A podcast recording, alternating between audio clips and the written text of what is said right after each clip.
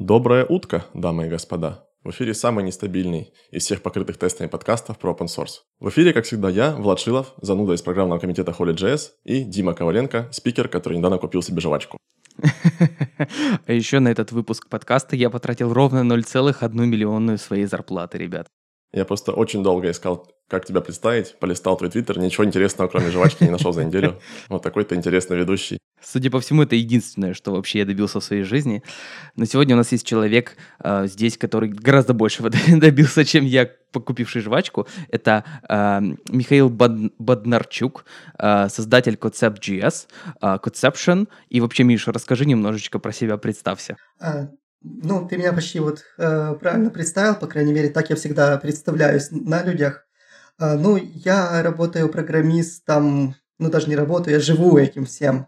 Э, живу я в Киеве, пишу всякие open source продукты since 2011, то есть моему самому старому продукту Conception в этом, в этом ноябре исполняется 10 лет. То есть вот он уже не только в школу пошел, он уже так нехило там освоился.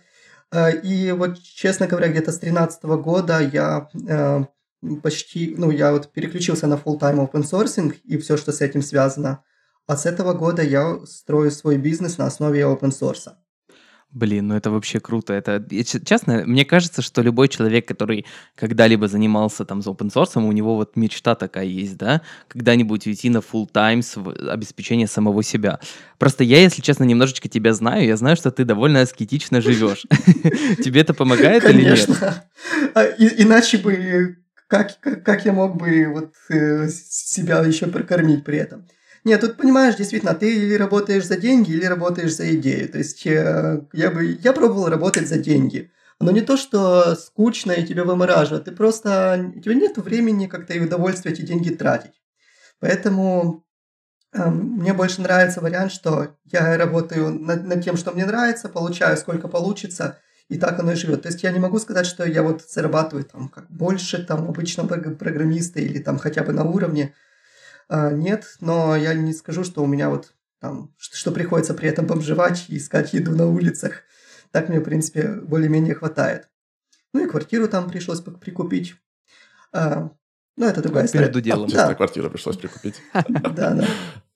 Мне кажется, что ты э, своим подходом к тому, что ты как бы более идейно работаешь, а не просто за деньги. Мне кажется, ты застрахован от топика, который просто все сейчас обсуждают. Я вот куда ни зайду, в какой подкаст, за последнюю неделю реально открываю все подкасты, все про выгорание разговаривают. Да. Просто тема номер один, мы стараемся про это не говорить, но мне кажется, что именно работа, любовь именно идеи и любовь к программированию защищают тебя от такой вещи просто стопроцентно. А, есть другая беда, что когда ты вот упираешься в какой-то потолок, и ты не, вы, не, не видишь выхода, то есть там проект не растет, или там не приходят какие-то донаторы, или, или что-то еще, вот реально очень обидно, и, ну, и ты не знаешь, что с этим делать. То есть начинать что-то новое, что-то менять в текущем.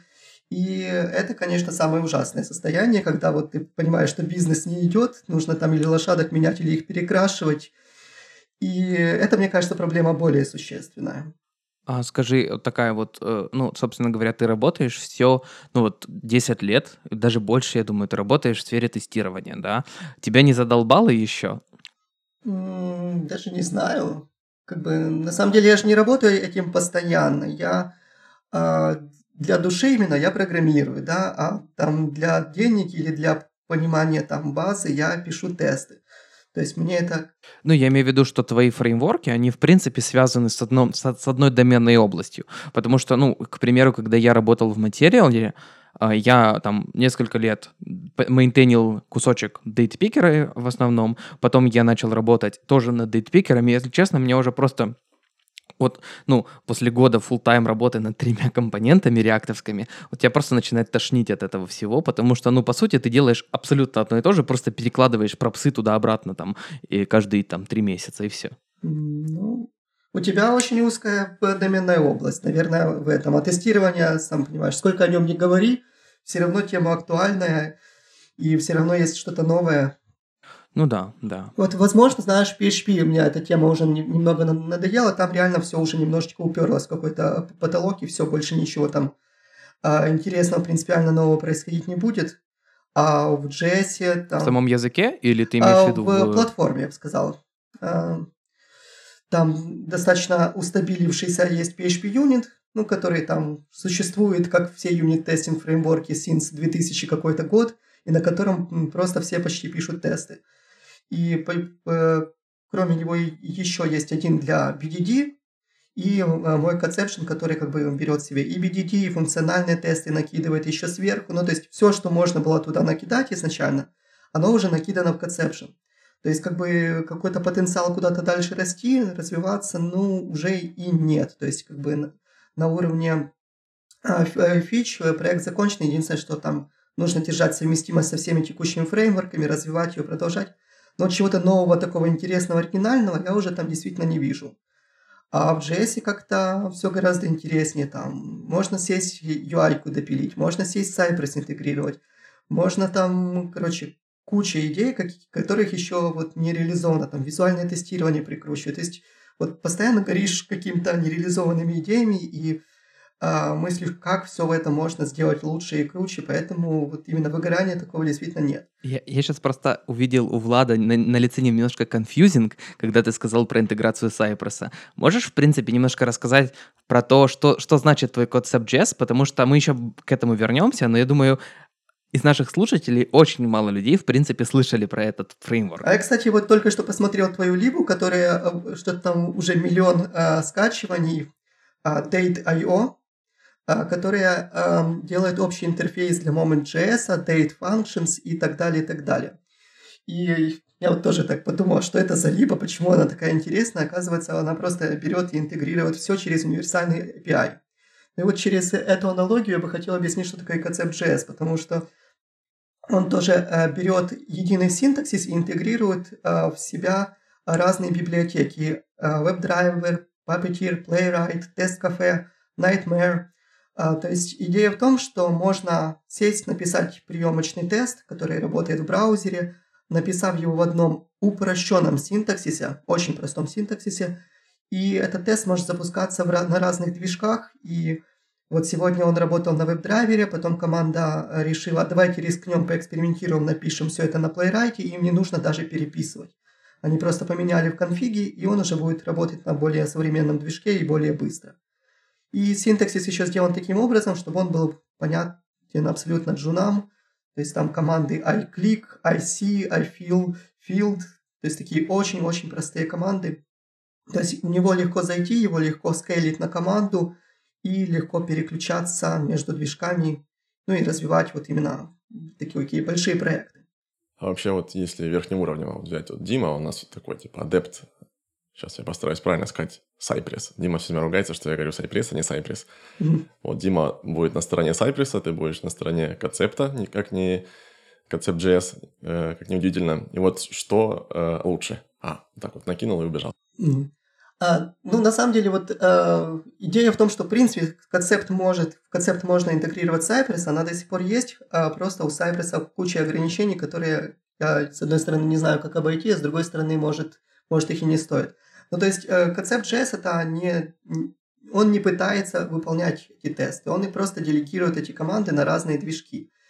Э, э, задача концепт JS это предоставлять удобные, удобные API, предоставлять всякие плагинчики красивые, параллельный запуск и так далее. А Cypress на себя берет, собственно, сам запуск, работу с, с тестом. Ну, то есть он это вот solution, который вот берет на себя все, все, что связано с тестированием. А концепт просто помогает тебе вот мейнтейнить твою э, кодовую базу. Скорее больше как Jest. Вот если так подумать, Jest есть и Playwright. Ты можешь взять, запустить Playwright, взять, запустить Jest и плюс какой-то интерфейс для запуска этих тестов, правильно? А, ну, да, да. Скорее так, только все оно хорошо интегрировано. Кстати, недавно ну, да, команда да. Playwright подошла к мысли, что Jest им уже не подходит, и они пишут свой тестовый движок. То есть вот это... Это очень круто. Да, эта унификация, она вот, э, мне кажется, уже необходима в современном мире. То есть нельзя просто взять какой-то Jest, накрутить, напедалить на нем все, что нужно, и оно будет работать. Нужно все равно брать full stack движок, типа Cypress или Concept, и тогда у тебя будет хороший experience. Мне, кстати, это больше всего и понравилось в Cypress в самом начале. Но я, кстати, недавно разговаривал с лидом команды Playwright после того, как я в Твиттере самонадеянно написал «Чуваки из Playwright, напишите мне, О. я знаю, как сделать компонентные тесты». Ко мне пришел а, Павел из, из Playwright, да, и да. я понял, что Короче, я все-таки переборщил с тем, что я такой уникальный, который может сам все придумать и написать компонентные тесты. Э, дело в том, что Павел э, сделал, короче, был в команде Chrome DevTools очень долго, 15 лет, сделал CDP, который я там прикручивал в Cypress вот так вот. Ну, Он сделал еще как консоль лог. Да, да, да, да, да. Я, короче, такой, блин, что-то я перегнул со своей собственной экспертизой, вот. И э, мы поговорили, и, собственно, говоря, вот он сказал такую интересную очень вещь. К сожалению, он не захотел прийти к нам в подкаст, но мы респектуем Павлу прямо отсюда. Да. А, он сказал такую интересную вещь, что есть очень много людей, которые недовольны сейчас, очень страдают, и в частности это QA, да, которые там Selenium до сих пор используют, какой-то Nightwatch на JS есть, или там еще джавовские, не дай бог, враперы, а, и их очень легко осчастливить с помощью Playwright. А люди, которые используют Cypress, они, может, даже и не знают про там ограничения Cypress, про то, то, что там не настоящие клики, про то, что там, ну, там про то, что домены все знают, но про вот клики, э, про всякие другие штуки не знают. И слава богу, пусть будут счастливы в своем незнании. Да, согласен, хорошая мысль. Я вот немного раздосадован, что мы ну, вот мы общались немножко с Димой до этого подкаста, думаю, о, наконец-то человек не из JavaScript комьюнити, хоть кто-то там, хоть чуть-чуть э, что-то про PHP скажет, мы пообщаемся по другой язык, и буквально минута, мы говорим, а PHP что-то там э, загибается, и все, будем про JavaScript. Но мне все равно немножко интересно э, твое мнение, Миша, на, на тему вообще э, того, что происходит в PHP комьюнити, почему ты считаешь, там, что хорошо, что плохо, и вообще какие перспективы видишь, и почему ты в конце концов пришел к тому, что пилить э, э, фреймворк для JS. Как загибается PHP. PHP загибается, знаешь, как старый аристократ, у который там живет в своем замке, у него куча обслуги, он попивает себе вискарик, смотрит на какую-то там городскую суету в бинокле, думает, ах, молодежь, и продолжает попивать вискарик. То есть загибается так э, очень неплохо. А, то есть мы э, недавно вот смотрели исследование, что в, PHP все еще держит большинство интернета, что очень все равно много продуктов висит на том же WordPress, ну и кроме того, такие фреймворки, как Symfony, Laravel, они достаточно популярны и они хорошо развиваются. А в PHP есть, в принципе, кроме того, что у него есть уже своя хорошо устабиленная ниша, есть хороший потенциал в том плане, что PHP-разработчиков все равно очень много, и поэтому если стартовать какой-то продукт, а, ну, там, хоть стартап, хоть enterprise, очень выгодно это делать на PHP, потому что, в принципе, тулы для этого есть. А, там как бы экосистема единственное, что сформированная, и, скорее всего, ничего такого нового э, не, не будет. То есть э, есть Laravel, который похож на Rails, есть Symfony, который похож на Spring. И в целом они э, хорошо развиваются. Сам язык при этом, он больше становится похож на TypeScript. То есть с каждой версией оно становится все строже, все строже, а, ну и вот а, от этого у меня есть некоторая бомбежка. То есть не, не потому, что там добавляют там типизацию, добавляют а, кучу всяких этих вот а, а, новшеств. А проблема в том, что они при этом в каждом релизе они ломают интерфейсы. То есть изначально вот есть там описание интерфейс, метод такой-то, такой-то, такой-то, и потом типа, а мы вот будем теперь поддерживать PHP 8 и добавим в этот э, в метод этого интерфейса типы. Я такой, фигаки, у тебя все интерфейсы поломались, которые вот не должны быть лома- ломаться, потому что они, блин, интерфейсы. Потом выходит новый PHP, они, э, э, разработчики библиотек снова поменяли везде свои интерфейсы. Обратная совместимость потеряна. И вот часть библиотек у тебя там требует такую типизацию, часть такую. И оно становится очень сложно поддерживать. То есть из-за того, что нет нету вот этого вот, э, я не знаю, э, транспайлинга, тебе сразу же выкатывают новую версию и говорят, вот поддерживай или только ее, или, или пытайся поддерживать все и крутись с этим. В общем, мейнтейнить становится немножечко сложно. Плюс, опять-таки, аудитория очень консервативная. То, что полностью съехали с PHP 5 на PHP 7, это уже хорошо. Но то, что с каждой версией все меняется, это достаточно тяженько. А плюс еще один такой момент, если в ноде ты вот либо вгружаешь локальный скоп, и, в принципе, ты счастлив, что она существует там только в этом модуле, то в PHP, если ты что-то подключил, оно работает для всего проекта. И когда там одна либо говорит, что «а мне нужен PHP 7.4», а другая либо говорит «а я с этой либой дружить не хочу, потому что мне PHP 7.4 не нужен, мне только там, мне только 8». У них начинается конфликт, и все, ты сидишь, думаешь, как это разруливать. Короче, есть свои проблемы, э, но вот именно проблемы развития. Но в целом, как язык, очень, очень неплохой. Знаешь, я бы выбирал его PHP э, для бэкэнда, э, как раз когда очень задолбешься ставить await в ноде, и тебе хочется, чтобы оно просто работало. Типа, чтобы ты не искал, где этот промис выпал. Эм, надо фьючеры, фьючеры использовать. Фьючеры in the past. Э, да. Кстати, если мы... Вот ты затронул тему того, что PHP выходит там новые мажорные релизы, и все ломается. И э, вот ты нам писал, ну и как бы мы это все знаем, что ты уже там, считай, десятилетия занимаешься open source, ты наверняка тоже выпускал своих мажорных релизов, ну, тысячу там вообще, да, в разных э, либах, в разных э, проектах. И вот какая у тебя философия подхода к мажорным релизам? Как ты сохраняешь API? Как ты все это вообще философски к этому относишься? Я как раз именно из-за того, что я настрадался кучу от э, э, людей, которые постоянно что-то ломают в мажорных релизах, меня очень бесит, знаешь, политика в этом сэмвере. Если мы будем называть это мажорным релизом, то можем ломать все, что угодно. И там выпускают версии там 40.0, там 50.0. Ну, я утрирую, конечно, но все равно это правило типа а, оно нас э, не сдерживает никак в сохранении обратной совместимости, то, что мы можем выполнить мажорный и можем выпустить его когда угодно, там, раз в год, раз в полгода. И, э, например, PHP Unit Framework, на котором я э, Conception основан, он выпускает свои мажорные раз в год и ломает совместимость просто потому, что ему это нравится. И я в этом не вижу вообще никакого смысла, потому что, ну, ты поменял чуть опишечку, да, вроде оно чуть стало красивее, но ты поломал жизнь куче людям, ну, не жизнь, но хотя бы время их ты занял а, тем, что им теперь сидеть и апгрейдживать твой продукт. Тем более тесты – это же вообще такая консервативная тема. Если тесты есть, и они там работают, и они работают 5 лет, самое главное, что, что нужно с ними делать, это их не трогать и не ломать ни в коем случае. Поэтому моя философия – это полная обратная совместимость. А для этого, конечно, хорошо иметь такую хоро- хорошую э, э, продуманную э, архитектуру, которая будет э, выдерживать любые изменения.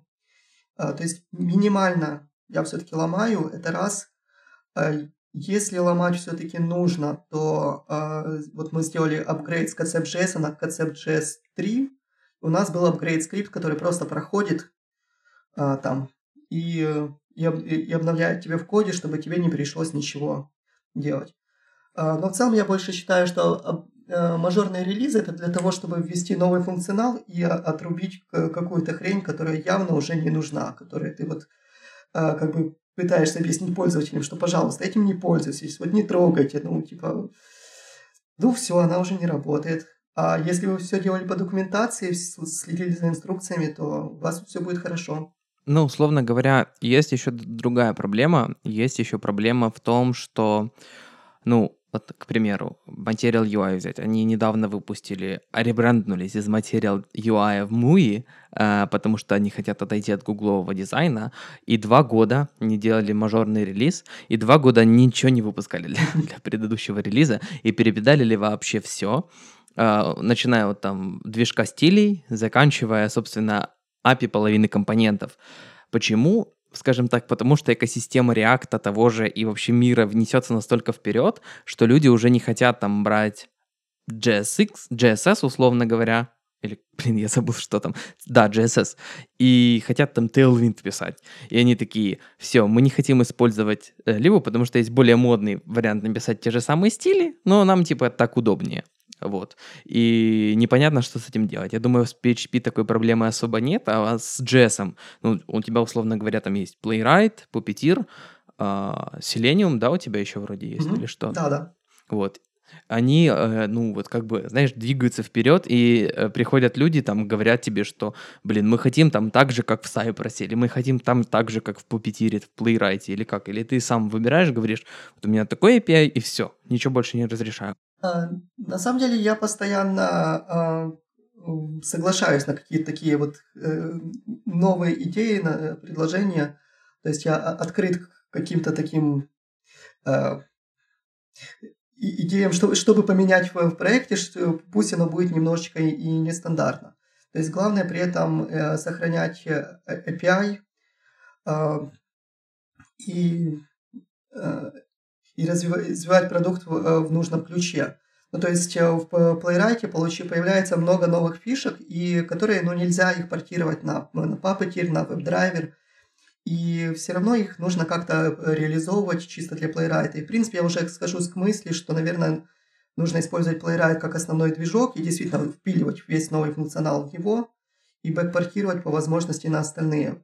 Потому что э, есть уже какая-то вот проблема ограничений, что ты не можешь одинаково классно развивать все движки, и при, при этом э, давать им э, API. То есть оно просто уже тебя стагнирует в твоей разработке. То есть э, что случилось с тем же веб-драйвером? Почему он такой галимый сейчас? Что раньше это же это ж был Cypress. Раньше Selenium начинался с того же, что и Cypress. Это был плагинчик-браузер, который интегрировался и симулировал я клики, гонял там быстренько тесты в Firefox. Э, но всем... Это когда было? В 2004 Да. Вот идея ведь э, примерно та же и осталась. Но все, все тогда фекали, фукали, потому что, во-первых, те, клики ваши не настоящие, работает оно кое-как.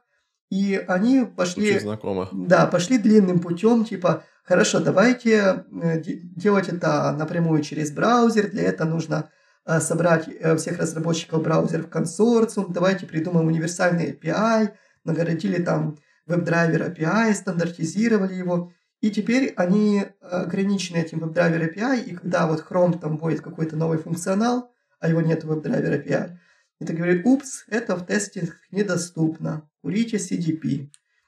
Да, и, условно говоря, там еще есть огромная же проблема с тем, что он односторонний, условно говоря, то есть ты, если хочешь сделать клик и проверить, что что-то где-то появилось, ты можешь послать один запрос, тебе пришел ответ, и ты можешь послать другой запрос, который будет дольше, чем, ну, просто сходить в то же CDP, потому что он сначала должен прийти в это API, там, разобраться и сходить, ну, то есть там, условно говоря, возникают еще из этого ограничения. Недавно я видел, что появился proposal, собственно, а, bidirectional WebDriver API, но, по-моему, его даже его забросили так, как и был proposal, да? Ну, может, даже не забросили, просто в любом случае, так как это группа людей, которые принимают решения, это будет все очень небыстро. Чем больше мы людей добавляем, которые принимают решения, тем сложнее развивать продукт. И тут, конечно, очень сложно, вот, э, чтобы он не скатился. Но, с другой стороны, этот веб-драйвер, на нем же висит куча, вот просто дофигища тестов, мы их там даже не знаем, но Java, все, вся эти комьюнити, которые вот просто выросло на веб-драйвере, а, я был удивлен, кстати, как много людей на протракторе пишет. То есть протрактор, казалось бы, такое говно, ну, типа, причем... Влад такой, какой трактор? Ну, типа, э, который развивал Google и с ангуляром. Типа, его пользовали даже те, кто ангуляром не пользовал. Ну, ну типа, все же такие, блин, это Google, это тесты для гугловская, либо нужно их использовать. И протрактор стал очень популярным, при этом он, это костыль над веб-драйвером, он ужасен. Но все равно все его пользуют и до сих пор, кажется, пользуют, хотя уже и авторы согласились, нет, мы это развивать не можем, это полное говно, мы пытались найти мейнтейнера, никто сюда не полез, короче, Google забросил, и сейчас люди думают, как с этого мигрировать. Да там целые проблемы. Есть еще ж вот э, этот, как его, я забыл, Аллюр, по-моему, да? То есть там та же самая проблема. Люди не знают... Или нет, нет, не Аллюр. Что-то другое. Блин, для, для, для, моб... для мобильного а, тестирования а, я забыл. Апиум, точно. Да, Апиум. Да. Нет, а, там, кстати, я, я еще с, с этим, с, с Павлом из Плейрайта тоже про это общался. А, в общем, Павел говорит, что просто мобильное тестирование сейчас сделать эффективно просто вот нельзя. Если с Playwright они там могут как бы взять кишки браузера, там намотать их и красиво растянуть, то с мобильных э, ты все равно быстро упираешься в вендор-локи Apple, Apple и Google. И mm-hmm. в целом, как бы, ну, то, что дает Appium, да, оно хреново, оно медленно, оно костыльно, но работает. И проблема... Ну, там, условно говоря, есть проблема с мейнтейнерами та же самая. Никто не хочет это мейнтейнить, а, потому что ко мне приходили из э, компании Souls Labs да. и говорили, э, ну, там у них была прям вакансия, меня позвали заплавиться, стать мейнтейнером Апиума от Souls Labs, потому что они типа в этом заинтересованы, чтобы хоть кто-то это говно развивал и их сервис интегрировал, их там интересы продвигал. Ну, я, я не считаю, что это проблема, если, если они могут при этом э, еще платить за это деньги, и они не готовы. Ну да, конечно. Это, кстати, такая, мне кажется, у многих компаний встречающаяся беда, что они используют какой-то продукт, э, он как бы становится для них критичным, а потом продукт э, из-за того, что он open source, например, maintainer то ли выпадает, то ли выгорает, э, продукт перестает развиваться open source, и компания начинает терять как бы деньги и блокируется. У нас, например, тоже в компании такая история что мы смигрировали э, генерацию PDF на либу React PDF, и, а потом maintainer на год ушел просто куда-то исчез, вот, и мы за, заблокировались, а потом он вернулся и начал, быстро вы, выложил вторую версию, но мне куча багов, и мы такие уже готовые, а там куча багов, которые то есть вторая версия много улучшений приносит, которые нам а, позволят наши проблемы многие, там, наши задачи решить. Но а, баги не дают нам перемигрировать, и мы, в общем, пишем, звоним там, говорим, мы давай мы тебе денег дадим, в общем, все что угодно. А код очень сложный, это разобраться так, насколько просто не получается. И прям такая беда вообще. Блин, ну вот это, знаешь, такая скользкая скользкая штука, потому что мне кажется, что если у тебя, ну, условно говоря, кор твоей компании зависит от одной библиотеки, ты, ну, как бы какой-нибудь CTO компании, он должен разобраться в этой библиотеке, чтобы в любой момент иметь возможность форкнуть ее. Ну, не знаю. Не, я не думаю. У меня какое-то а, такое. Вот, ты же понимаешь, что когда ты форкаешь, это вот тоже путь в никуда. Как бы ты, ты не можешь развивать форк, э, ты можешь там максимум что-то пропачить и очень ждать, что это пофиксится в следующих релизах ну, условно говоря, если тебе очень сильно надо, ну, я не знаю, условно говоря, не работает какой-то конкретный шрифт, который вам, ну, очень сильно надо мигрировать в PDF-ку. Вот иметь возможность форкнуть и э, запаблишить на продакшн себе. Ну, ну не знаю. Лучше, конечно, У меня какой-то такой... Потому что с а, этими pull форками... request просто... Да, проблема в том, что pull реквесты не принимаются очень часто и очень долго. Да, есть у нас то же самое. Мы как бы сами фиксим баги, но ждем. Я, например, там чинил э, штуку с наследованием text decoration underline и забыл уже про то, что я сделал pull request, и потом проходит полтора года, и типа ваш pull request merged, я такой, что это вообще, чем, что это было? Да, я, кстати, именно такой maintainer, типа, который через полгода, года говорит, о, смерджил, отлично, pull request, классная работа, молодец, извини, что так поздно, я только сейчас осознал, что ты пытался сделать. Ну, типа, я... Это ты? Ты про себя говоришь, да? Да, типа я... Ну, я точно такой. Я раз в месяц открываю, такой, что это, блин, за хрень? Так, так, так, не-не, пойду почитаю, там, поскроллю твиттер. А перехожу еще через пару месяцев, так, я смотрел эту хрень, но я таки не понял. Потом где-то через полгодика, год выстреливает. Ах, вот что это было. Э, так что... Причем это, знаешь, это немножко странно, потому что ты с этого, по сути, имеешь э, свой основной доход, или как? Нет, не совсем. А, понимаешь, у меня как бы более-менее доход с open source пошел, э, когда я перестал в него особо контрибьютить. Так что тут как бы нету прямой взаимосвязи. Тут на, наоборот, чем больше педалишь код, больше всего ты на начальных уровнях его педалишь, пока про него никто не знает. Когда проект становится стабильным, его используют, там уже э, кода педалишь меньше, э, но вот как раз нужно, важно организовать процессы, там э, ревью выстроить, и там лучше, лучше всякое говно не принимать уже на этом, на этом уровне. Вот, кстати, с Conception у меня есть неплохая история, что у меня удалось собрать команду, у нас было в лучшее время 8 человек, сейчас где-то человека 3. Э, то есть я могу там спокойно забухать и там исчезнуть из проекта, и все равно все релизы делаются без меня. Ну, единственное, что там какие-то мажорные релизы, там, конечно, нужно, нужно вмешательство, но все там происходит а, сейчас, ну, не то чтобы само по себе, я очень благодарен там мейнтейнерам, которые его поддерживают сейчас, а, но вот а, очень важно все-таки настроить вот эту работу, эту команду, которая, ну, которая тоже на, на голом энтузиазме Э, над этим занимается. То есть я, конечно, там, когда приходят донаты, скидываю большую часть вот именно э, к Квартиме, но, конечно, это недостаточно, и хотелось бы получать больше, чтобы, чтобы они тоже могли вот... Чтобы вторую квартиру купить. Чтобы они тоже могли купить квартиру, да. Я,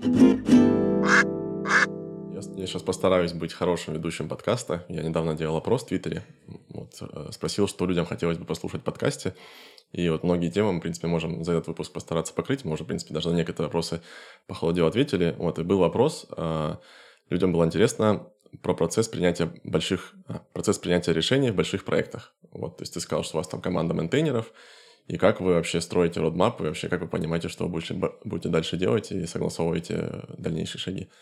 А, с родмапом все сложно, потому что, ну, в том же PHP, э, как бы, понятно, что непонятно, куда двигаться, потому что и так вроде все есть, там у нас э, с родмапами все плохо, а, а с JS вот э, другая проблема, что Э, скорее всего, вчерашний roadmap сегодня уже не актуальный, нужно все писать, переписывать на TypeScript и так далее. Э, то есть, э, в целом, какие-то вот модели планирования в open source, они очень сложные. То есть, главное, мне кажется, соблюдать принцип не ломать совместимость лишний раз, следить за трендами, подбирать все вкусное, что, что тебе дает NPM, и, и при этом как бы делать, чтобы э, ну, э, делать, чтобы пользователи видели, э, как, как развивается продукт, чтобы там они понимали, э, что в новых релизах все будет более-менее стабильно. Я не знаю, кстати, как, как выстраивается это вот доверие меня как разработчика и компании, которые вот принимают решения. Ну, типа, на чем они основываются в своих решениях? Там, на красивеньком веб-сайте, на количестве комитов, на еще чем-то ну, типа, где-то кому-то там красивого сайта с комитами и комиты на GitHub хватает, где-то кто-то хочет увидеть много звезд, кто-то хочет смотреть на NPM установки. То есть, как компании принимают решения, почему они держатся именно за этот тул, это, наверное, очень индивидуальный процесс, и они как-то мне об этом очень мало рассказывают, но при этом э, я вижу, что очень много именно enterprise команд, то есть, э, ну, типа, больших компаний, которые вот внедряют в себя концепт JS, при этом вот сволочи вообще не палятся, что они это сделали. А, и, и, и вот а, они приняли по какому-то... Ну, это, это, кстати, вот в целом приятно. Сейчас а, я, кстати, начал выбивать из этих компаний хотя бы, чтобы пришлите логотипчики.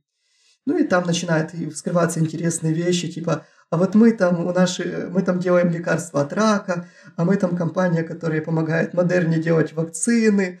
Ну и мелочи приятно, что твои фреймворки используются для, для этих целей. Вспоминаем про Владимира Хелмпиди, чей свайпер листает слайды на ТикТоке. Да. Какие самые разнообразные аспекты жизни мы затрагиваем нашими гостями. Да, да.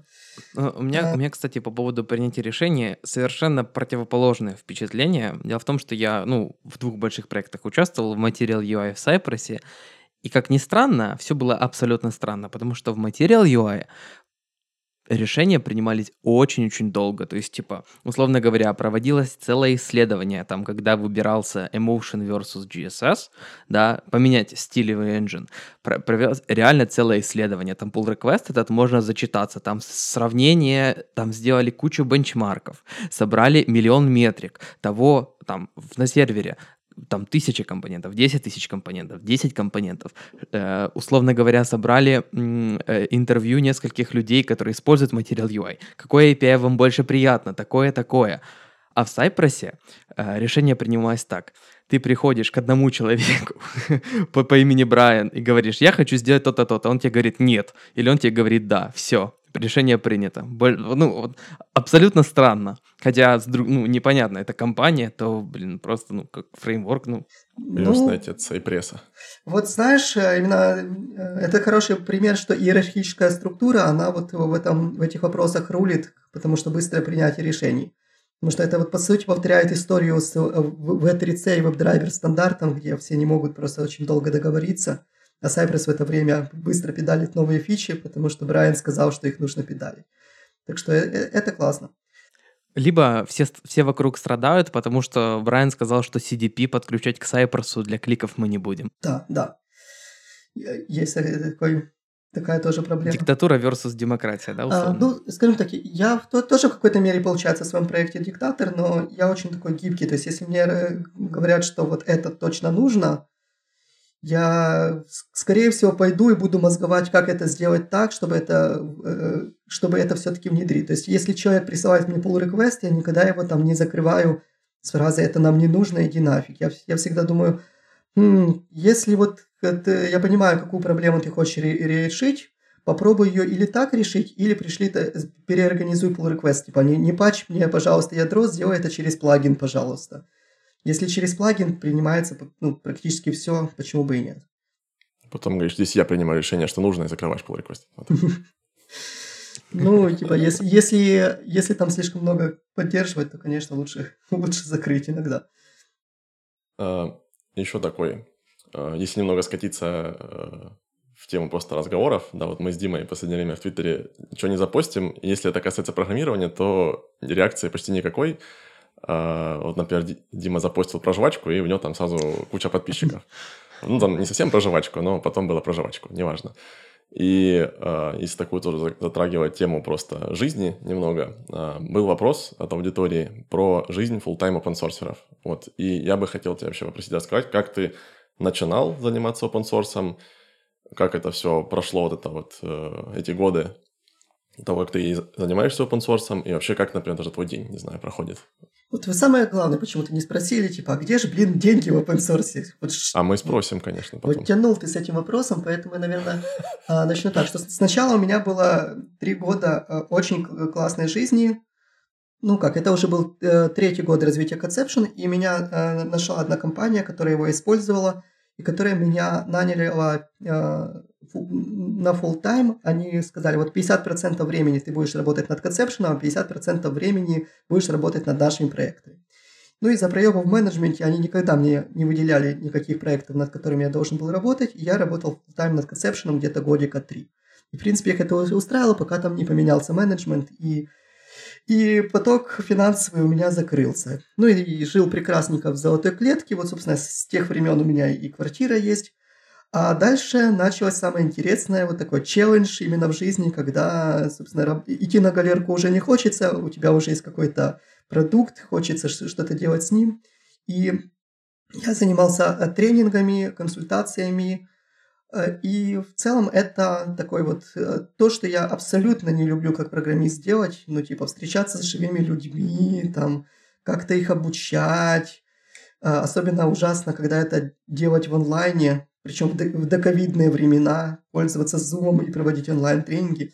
Но, с другой стороны, иногда это очень фан, потому что тебя там приглашают какие-то офисы там в странах Европы, в США, ты там садишься в самолет, едешь, приезжаешь, говоришь, я тут, я тут вас буду обучать, там куча интересных ситуаций возникает, например, а, в одной компании а, меня затащили, типа, ну, у нас тут немного людей, вот у нас будет 15 разработчиков, проведи им тренинг про концепшн. А там, вот знаешь, просто градиент. Вот я вчера выучил PHP, научи меня, то ну, мы там вот э, написали уже 100-500 миллионов тестов на Conception и просто хотим стать лучше. И мне вот выдают 15 человек с уровнем знаний от нуля вот до вот этого. И типа в конце дня такие, э, те, которые самые крутые, ну, мы что-то за сегодня ничего нового не узнали, а те такие, ой, все было так сложно. Потом э, значит, возникает ситуация, что где-то на второй день я говорю, ну хорошо, вот те самые умные из вас, которые вот вроде как все знают, нахрена вы меня пригласили? Они говорят, ну у нас есть такие-то проблемы. Я говорю, ну отлично, но их не решить уже на, на уровне кода, это организационные проблемы. Типа. Проблема в том, что у вас команда QA абсолютно изолирована от команды разработчиков. И вы спра- спрашиваете, почему у вас плохие тесты или почему они медленно работают. Потому что если вы будете писать тесты на код непосредственно, у вас все это будет работать гораздо быстрее. Короче, что там поднялось? Э, в общем, где-то на третий день мне пришлось общаться с их менеджментом. Э, доказывать, что я не баран. Менеджмент говорит, нет, нет, нет, мы так делать не будем. Э, спускает это на чувака, который меня, собственно, пригласил. Он на меня тоже стартует. Ну, короче, такие вот интересные корпоративные схватки происходили. Но, к счастью, это всего лишь три дня. Я не знаю, как там у них в итоге организовался процесс. То есть я попытался продавить тему. Что самое интересное, что когда я общался с разработчиками, они все со мной соглашались, все это понимали, что у них процессы не выстроены. А вот когда это доходит до уровня менеджмента, QA, а, то, конечно, какой-то такой, ну, такая конфликтная ситуация возникает. А, но в любом случае опыт интересно, что ты поехал, посмотрел, как работает другая компания, понял, как они используют, и постоянно улучшаешь conception в соответствии с тем, что ты там увидел, узнал у них. А вот роль, э, роль QA, ну, ты там поработал, скажем так, консультантом, да, и посмотрел, как в компаниях э, работают QA. Вот чем они в большинстве случаев занимаются. То есть, мне кажется, что... Ну, вот, э, не, я не в том смысле. В том смысле, что есть компании, в которых QA – это в основном э, какое-то ручное тестирование, да. Есть QA в компаниях, которые пишут тесты, даже могут на том же Cypress написать. Но я так и не... То есть, стандартно, что, что делать QA нету, и вообще, вот, что ты замечал, и что ты считаешь, что QA я так, должен уметь делать? Я вообще? так долго за ними не следил, честно. Знаешь, вот мы сейчас в нашу компанию наняли QA, я понял, зачем нужен QA, это чтобы гнобить разработчиков. Я думал, для этого менеджер есть. Э, не, понимаешь, у нас нету менеджера, у нас есть стартап, да? Э, но вот кто гнобит разработчика, то есть меня, там, сооснователя стартапа, вот QA, типа. Потому что как бы вот там-то не работает, там-то. И на самом деле это очень... В любом случае, это э, люди, которые отвечают за то, как в итоге продукт будет э, воспринят пользователями, и то, что ты считаешь, что вот оно должно работать так, они, так, они всегда найдут, что... Э, а, а мне это непонятно. То есть я думаю, что вот как-то очень мы не, недооцениваем QA, типа вот мы там инженеры самые умные, а QA там они сидят в сторонке, что-то тестируют. А как раз project management и, а, и там и, или там оунеры, они очень часто вы, выходят из QA, потому что QA как изначально отвечает за качество, где выстраивает весь продукт под себя в итоге. Скорее про распределение пропорции между тем, где, значит, ну, то есть, например, программист может, например, писать, да, эти end-to-end тесты, или QA, и вот где, а, где пропорции, где идеальное соотношение где того, грань, кто это, это делает. Ну, э, там, где ты залазишь в какие-то технические детали, там, конечно, лучше, чтобы программист это делал. Там, где ты работаешь через интерфейсы, REST, веб-интерфейсы, или там даже если это касается кода, там все равно там есть слово, ключевое слово интерфейс или что-то такое, ну, в зависимости от того, как хорошо код организован.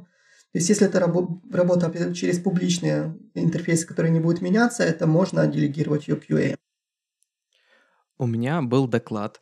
А, я выступал на тестконе с ним и выступал еще на QA Fest. Это, короче, чисто QA конференция. Называется «Автоматизаторы глазами разработчиков». Как раз вот эту тему я затрагивал того, а, почему разработчики не знают вообще, чем занимается QA, что они вообще делают, и почему это плохо. И типа у меня просто есть идея того, как это должно работать, что мне кажется, что не должно быть разделения на QA-разработчиков, должен быть, скажем так, согласно великому Scrum Agile манифесту, есть э, team member, один специализируется на тестах, второй специализируется, условно говоря, там на фронтенде. Но они все должны понимать, че, чем кто занимается, и работать вместе, а не, условно говоря, блин, мне надо баг заводить, сидеть там на разных этажах и так далее. То есть это вот огромная проблема. И, условно говоря, то, что вот сейчас э, мы разработчики, да, сидим здесь, и, скорее всего, те наши слушатели, они даже не слышали про то, что существует концепт JS, который очень сильно популярен в QA-комьюнити, автоматизаторы его очень сильно любят и используют, потому что там BDD, все дела. И вот это огромная проблема, потому что, ну, блин, так не должно быть, мне кажется. Ну, я с тобой согласен. Это примерно то, что я пытался двигать в той бельгийской компании, чтобы они там своих разработчиков посадили вместе с QA, и они начали хоть немножечко понимать, что к чему, потому что действительно ты вот следишь за их работой, и а в каких-то моментах они там делают какие-то ужасные костыли, которые вот на уровне там подойди к разработчику и попроси его сделать тебе какой-то бэкдор, через который ты сможешь там к приложению доступиться и сделать то, что там тебе не нужно. Там тебе не нужно там тратить 5 минут времени теста на то, чтобы там создать пользователя через админку, сделать для этого красивенький э, API. И да, таких проблем много, причем э, есть, кроме того, что их выделяют в отдельный отдел, и у них очень свое представление о языке, и как его, как на нем писать. То есть JavaScript они знают no. чисто по каким-то примерам, там, как копипейст в голове у них. И э, из-за этого вот как-то ну, не хватает фундаментального понимания, а что вообще этот язык позволяет и как вообще работает с приложением.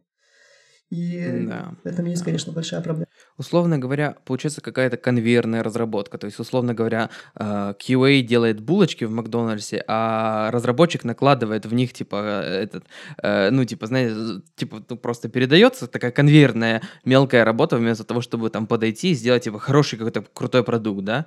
И меня это бесит. Я недавно читал э, рассказ фантастический, и там была такая как бы, идея, что в будущем людей будут учить всяким знаниям, просто сажая там в какой-то стул, и там что-то какой-то свет помелькает, и ты изучаешь какую-то там профессию, которая тебе больше всего подходит. Вот, и такое ощущение, будто JavaScript настолько расползся везде, что надо уже выдумать такую штуку, что человек просто ну, заходит э, какую-то комнату, там, если человек собирается идти работать в IT в целом, QA-щиком, менеджером или, не знаю, моушен-дизайнером, и просто прошивать его JavaScript, потому что я, ну, пока работал в агентстве раньше, у нас э, JavaScript выползал просто везде. Знаешь, там сидят motion-дизайнеры, а, они делают там в After Effects, по-моему, у них там, да, в After Effects они делали ролики, и там была возможность что-то делать, короче, или баннеры они там делали тоже, да, а, Adobe, Adobe Animate, я вспомнил, Adobe Animate, они делали и там баннеры какие-то, и там был э, JavaScript. Они делали до этого баннеры во флеше, и там был ActionScript, который тоже самый JavaScript. Потом там идешь к ящикам, они говорят, нам нужно тест писать, там тоже JavaScript, короче, надо всех уже поголовно прошивать э, JavaScript. А Ром Ром, Ромлин переписали на Rust. Блин. Со своим растом ты везде. Когда там уже зарелизишь свой проект? Э, я, честно говоря, у меня там огромное количество работы. Я сделал промо-ролик, скинул его нескольким людям, мне сказали, все говно, я скинул его Владу, он мне сказал, половина ролика говно, я скинул еще нескольким людям, они сказали, что другая половина говно, сказали, все переделывай. Короче, буду переделывать, зарелижу, и потом буду стримить разработку этого продукта. Тебя очень мотивирующее окружение. Да. А смотри, э, и то есть ты еще сказал э, в начале, и знаем, что ты строишь сейчас свой бизнес, э, тестомат, правильно? Угу. И мне кажется, что это мечта любого, скажем так, технического человека, который имеет там свой проект open source, и потом как-то перерастить его в бизнес. И в одновременно это очень страшно делать, потому что это нужно огромное количество усилий сделать, непонятно, ну, как в принципе с любым бизнесом. А можешь, в принципе, рассказать, что тебя замотивировало в принципе, пойти в эту сторону? Как ты вообще начинал это? Какие решения там принимались и так далее? Ну, э, самое э, сложное в open source, конечно, это выжить. И э, ты понимаешь, что когда у тебя есть какой-то продукт, который ты уже создал и не хочешь терять, то как бы ты его должен продавать.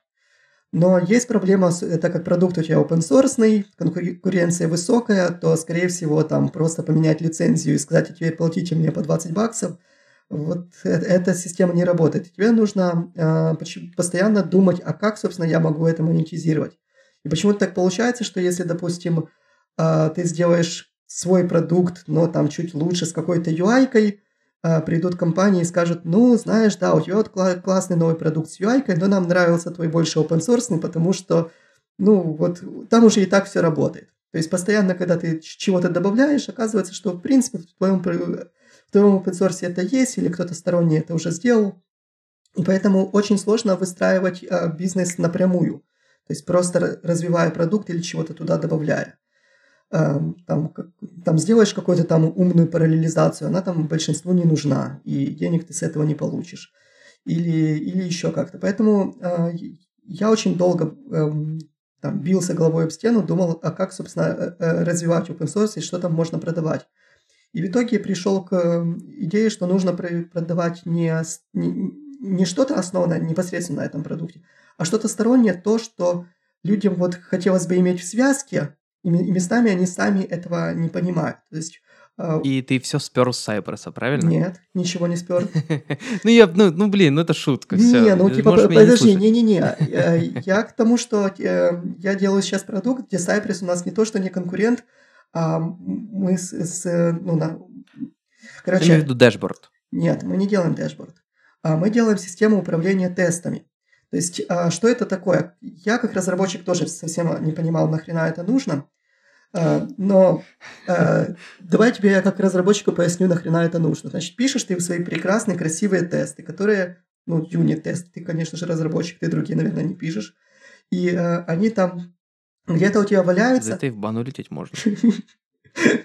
Где-то они у тебя валяются, но никто о них э, таких красивых не знает. И вот э, там подходит к тебе менеджер и спрашивает, а что ты, собственно, там делал э, весь вчерашний день? И ты говоришь, писал тест. Он говорит... Отчитайся. да, он, а, а ты же типа ему что, вот говоришь, вот, вот код, смотри, тесты, они красивые. Он нифига не поймет. А наша система позволяет э, взять эти тесты, э, просканировать и вывести в красивую UI, которая будет понятна менеджерам. И менеджер подходит и говорит, ага, вот такие-то, такие-то, такие-то тесты у нас есть. Ну, типа, ну и что, что половина из них еще не рабочие, но ты, он уже видит, как, вот что тестируется. И говорит, о, классно, а но у тебя еще нету кейса на это, на это, на это. Ты говоришь, хорошо, иди пиши вот в этой UI, какие кейсы еще нужно покрыть, и я это покрою. И в итоге... А, оно само появляется в коде или как? А, не, оно не само появляется в коде. Ты потом как бы приходишь, копируешь а, boilerplate, такой ну, шаблончик, вставляешь себе в код, дописываешь это. И потом, когда ты снова переимпортишь проект, оно, э, оно показывает, что этот тест был там запланирован, а теперь уже автоматизирован. И в итоге система позволяет комбинировать ручные тесты, автоматические тесты, а, показывать менеджерам эти отчетики, их больше вовлекать в этот процесс. А, работает, кстати, с BDD и Геркиным тоже. И вот самое... Ты не ругайся так. Хорошо, хорошо. Ну вот самая наша главная фишка – это статический анализ, что тебе не нужно запускать э, код для того, чтобы э, тесты появились в нашей UI. Пришел, запустил npx check test, и все, и бежишь показывать менеджеру, и он уже видит эти тесты. То есть э, основная моя идея вот сделать тесты видимыми. Но пока мы очень застряли там в разработке и реализации текущих фич, э, но вот я хочу, вот моя мечта, знаешь, сделать проект типа как Cypress. То есть Cypress пришел на рынок, которого не существовало, и объяснил всем, что это им нужно. И вот тестомат я хочу сделать то же самое, что вот объяснить, что система тест-менеджмента нужна для разработчиков, хотя они об этом еще и не знают. Не знаю, у меня вот всегда, знаешь, какая-то идея есть, что хотелось бы иметь возможность взять любой тест из UI какой-нибудь, запустить и проверить, что это вот прямо сейчас работает. Ну, я не знаю, типа, знаешь, случилась какая-то проблема на логине, и ты такой, хочу запустить прямо сейчас там спеку логинов на продакшене, передать там NV какие-то, да, и посмотреть, что это работает. Да, у нас уже вот, такое есть. так. Вот, это, да, это вот бомба, наверное. У нас это бы. работает через CI, ты выбираешь там э, набор тестов, нажимаешь запуск, и вот тебе приходит отчетик из CI.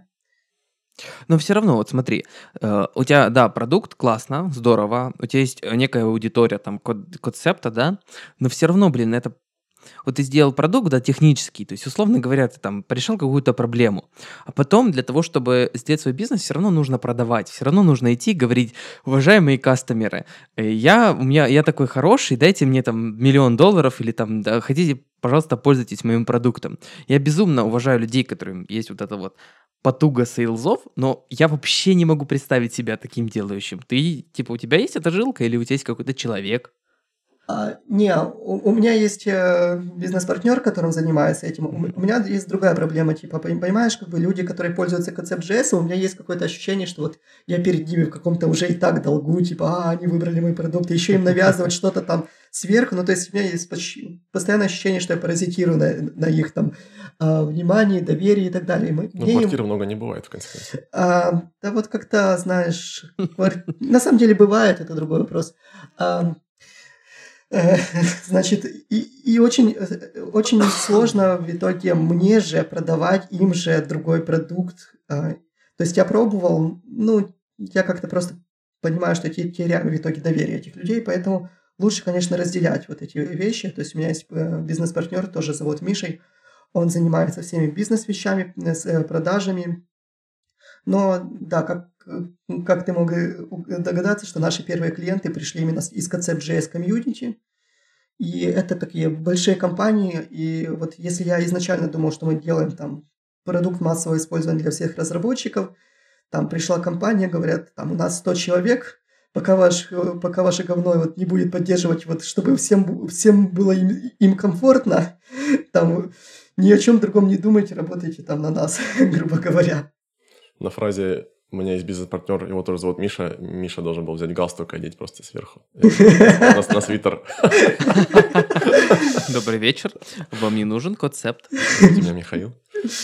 Кстати говоря, я пока тебя слушал, вот э, два, два таких забавных факта. Когда мы спросили Мишу, о чем мы можем поговорить э, на подкасте, он прислал списочек, и в списке первым пунктом было «ни разу не работал на галерах». Так, это я процитировал. Mm-hmm. Вот. И а второй момент, то, что я работал на галерах, и я, в принципе, подумал... Ты пока... руководил галерой, да, я, я все я, знаю. Да, да. да. Вот, и э, забавная такая вещь, которая мне в голову пришла, э, из, именно из-за моего бэкграунда, э, то, что когда я работал в агентстве, мы постоянно продавали клиентам, ну, то есть мы продавали проект за какие-то деньги, и там были э, разбивка там на задачи, сколько что будет стоить. Ну, обычно в России люди не работают по тайм-материалу, они работают просто по, ну, по фиксированному, по, по фикс-прайсу. И ты оцениваешь задачи, потом присылаешь, и ты закладываешь на каждую задачу плюс сколько-то процентов на тестирование, и, в общем, там где-то процентов 15, по-моему, работы это, это тестирование. И клиенты все время вот видят эту штуку тестирования, именно заказчики, и говорят, что это за хрень, я не буду за это платить, я и так вам заплатил, чтобы вы написали, э, написали код, еще чего не можете сразу его хорошо написать. Вот, и никто никогда до конца проекта не понимает. То есть мы уже, например, по графику дошли до того, что задача готова, и уже доходит время до того, чтобы писать тесты. Они говорят, выкатывайте. Мы говорим, ну мы же типа тесты будем писать. И они до конца проекта никогда не понимают, чем мы там занимаемся. И вот именно, мне кажется, для агентств такая штука, что визуализация того, что вообще тестами покрыто, это вообще киллер фича должна быть какая-то. Ты просто им кидаешь ссылку, и они прям видят в реальном времени, как, какие части продукта покрываются, да, какие да. кейсы перекрыты. Вот это прям вообще это прям flow для, для продаж у тебя идеальный. Ну, да, я, я думаю, что вот мы, мы еще перейдем на, вот, на агентство. Просто я говорю, что сейчас текущая ситуация, что мы чуть застряли в enterprise, оказывается, а, что мы решаем кучу проблем enterprise, о которых мы не, догадывались. И ну, просто нужно еще enterprise соответствовать. То есть, типа, когда тебя там, когда ты пытаешься съесть очень большую рыбу, нужно как-то там э, ротик себе расширять, там зубки себе настроить. Вот мы сейчас на, на, на этой стадии. То есть, но от Enterprise, в принципе, идет хороший cash flow, и это, в принципе, дает возможность развиваться без инвестиций. Знаешь, как бывает у всяких там IDE, э, план там для студентов, может, типа план для этих, для агентств сделать. А у нас, не, у нас и для агентств есть вообще бесплатный план, ну, типа, очень, очень там, Хотя, может, именно про агентство подумать, если именно как целевая аудитория. Ну, но в целом там поиграться, попробовать там на 5 проектов, на несколько человек, то есть ты заказчик, то у нас это бесплатно абсолютно.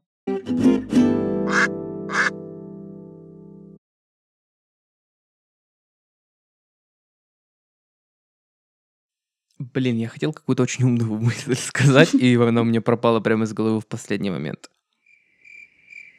А, а давай, я сейчас скажу ее.